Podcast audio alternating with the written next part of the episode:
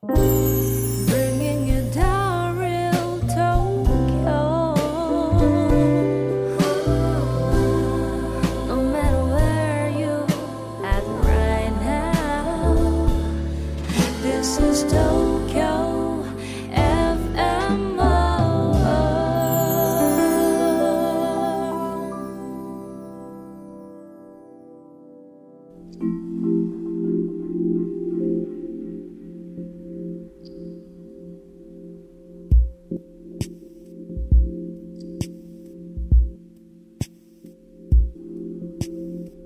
everyone. Tokyo FM World Zen. I am Issho Fujita, a Zen priest in Japan. This is a program to introduce you to the world of Zen in an easy way, understandable, intelligible way.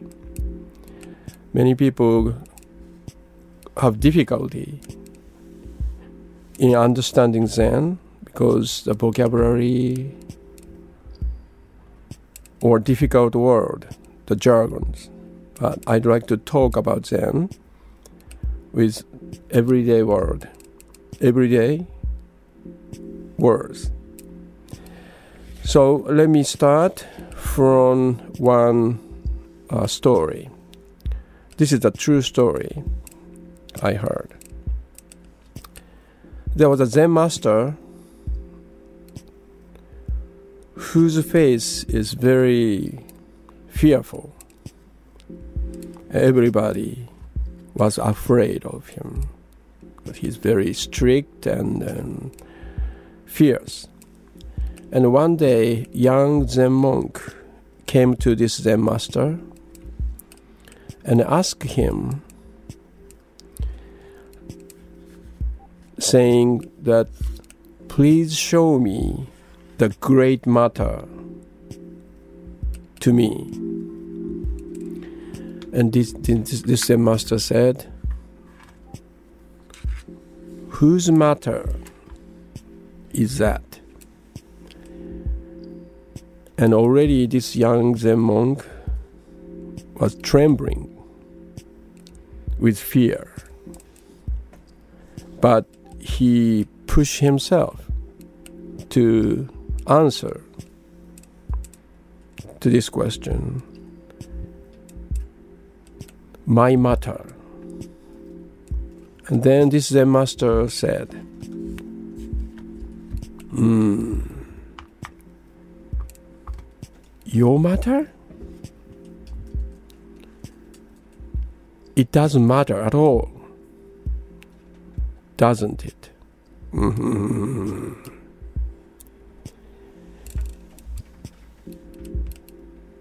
I heard of this episode in the biography of another famous Zen master. But how do you understand this episode? This young monk sincerely ask the question Please tell me what is the most important thing in Zen? And then Zen the response to this uh, question is very unusual. He asked him, What are you talking about? You, to- you ask me, Show me the great matter. And then, this Zen master asked him, Whose matter is that? And then this young Zen monk answered, My matter. And then his answer sounds like, I don't care about your matter. You might think this Zen master is very unkind. I thought so, too. But later I realized this Zen master was very kind. He was actually showing to this young monk demonstrate what is what most matter in Zen. my interpretation of this this story is the point of Zen practice is going beyond this personal, egocentric clinging to my problem, to the personal problem. So um, I think there's many implications in these stories, but today I'd like to pick up one implications among many, which is the point of the practice in Zen is not find a solution to the problem, but the understanding of the problem, the nature of the problem.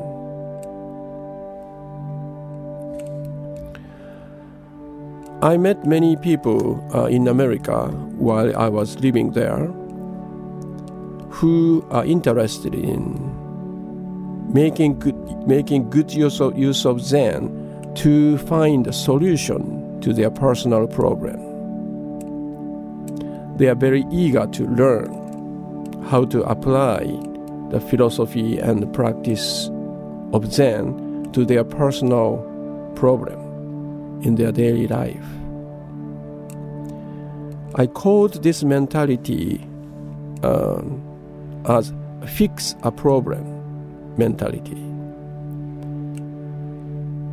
It's which is very uh, we are very familiar with this mentality. We are living actually with this mentality. I have a problem, and I have to solve the problem, and uh, I have to find the solution to this problem, the method which uh, can show me how to solve the, the problem. And this method or technique should be effective.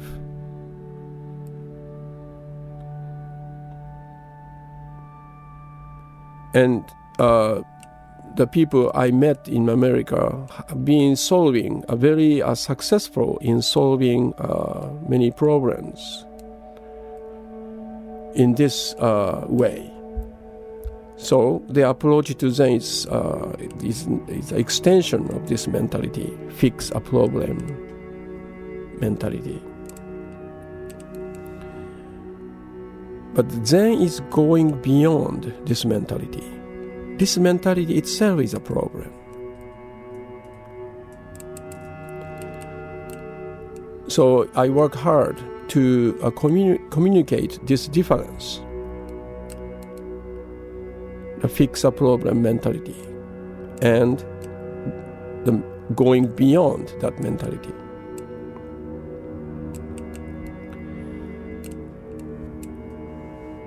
Do you see the difference between these two approaches? One approach is going to solve the problem.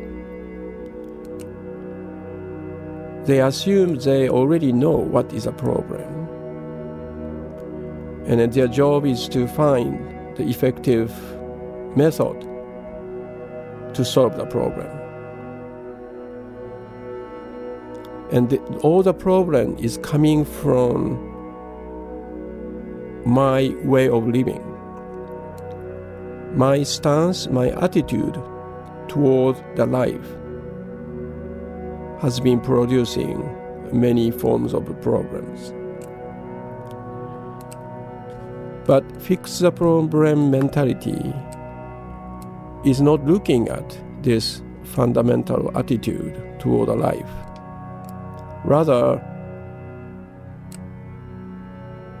neglecting their fundamental attitude toward life and focus on how to solve the problem, which is the product of this fundamental attitude. Do you see the situation of this?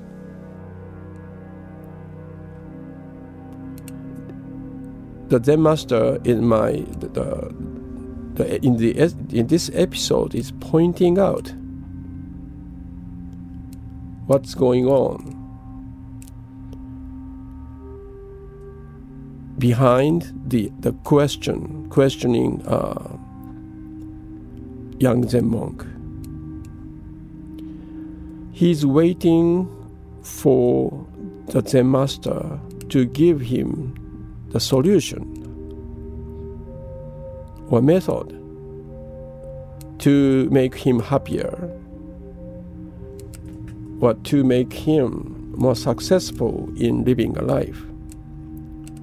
But this Zen master is pointing out the much more fundamental problem he carries without knowing it, which is his self centeredness.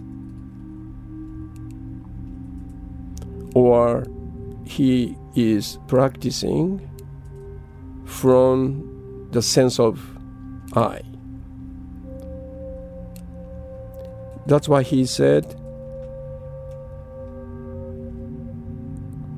It doesn't matter. Your matter does not matter at all. Very straightforward teaching to this a monk with fix a problem mentality. So, from the beginning, when we enter into the path of Zen, we have to examine the assumption with what kind of mentality we are entering into Zen. In a sense, we have to examine the orientation or direction of the study or practice. For example, soon I'd like to give you an instruction how to sit zazen. But I'd like to offer this instruction with the orientation to understand the problem rather than giving you a solution, give, uh, giving an instruction to Zazen as a solution to the problem. The instruction, basic instruction of uh, sitting in Zazen is accept everything as it is. This demonstrates the attitude in which we are not trying to solve the problem, but try to see what really happening at this moment without any agenda. That's why we sit in certain ways.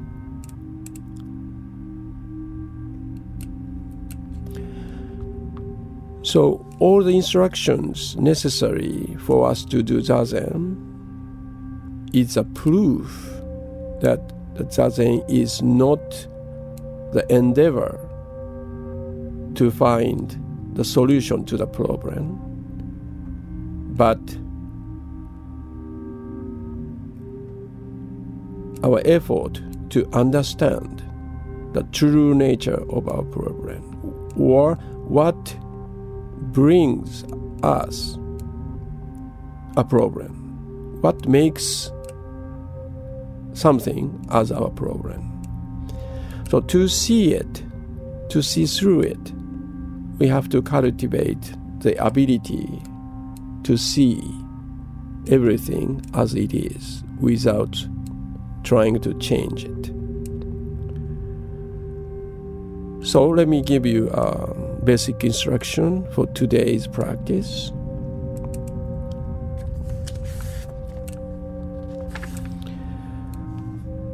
Please find a posture that is comfortable for you. Sitting upright with your back straight, that's ideal, but don't make it struggle. Find out your own way. You can sit in a chair or a cushion on the floor. but make sure your spine is erect. Close your eyes and take a few deep breaths, settling into your seat. Feel the weight of your body. Relax your jaw, neck, shoulders, arms, and legs. This quality of deep relaxation is very, very essential. Let your breath come and go naturally, gently, without any effort. Notice the sensations throughout your body, from your head to your toes. What do you feel there?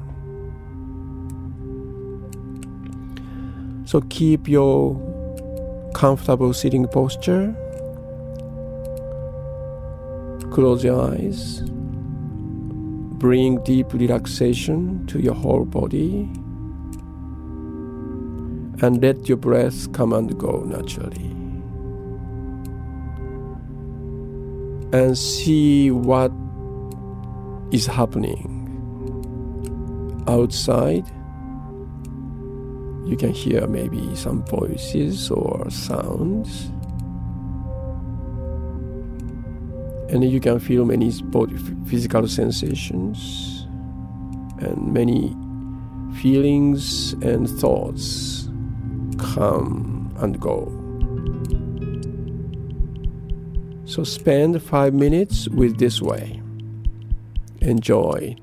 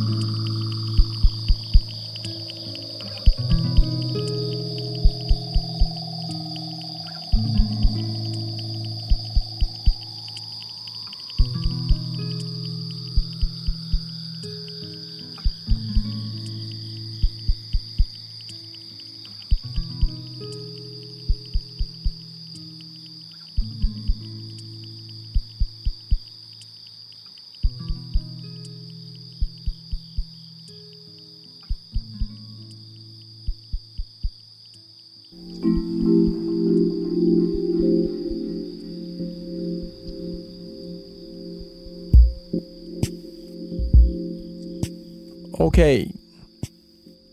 That's five minutes. How was it? I hope you enjoyed it. Was it long or short? Of course, five minutes is too short to deeply appreciate the world of Zen. But for many of you, to sit without moving, letting go of thought is quite challenging, I believe.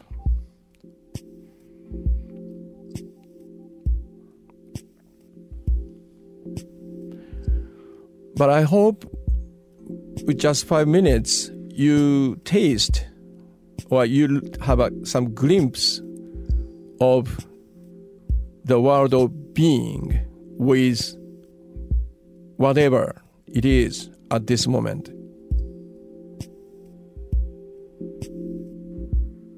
Zen is emphasizing direct experience of Zen, not through the readings, the book of Zen on Zen, or listening to the lectures on Zen. Of course, they are important, but most important thing is directly experiencing the world of Zen through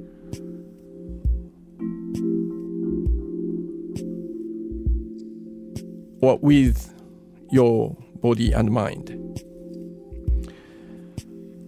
So, with this Tokyo FM world of Zen, I'd like to offer you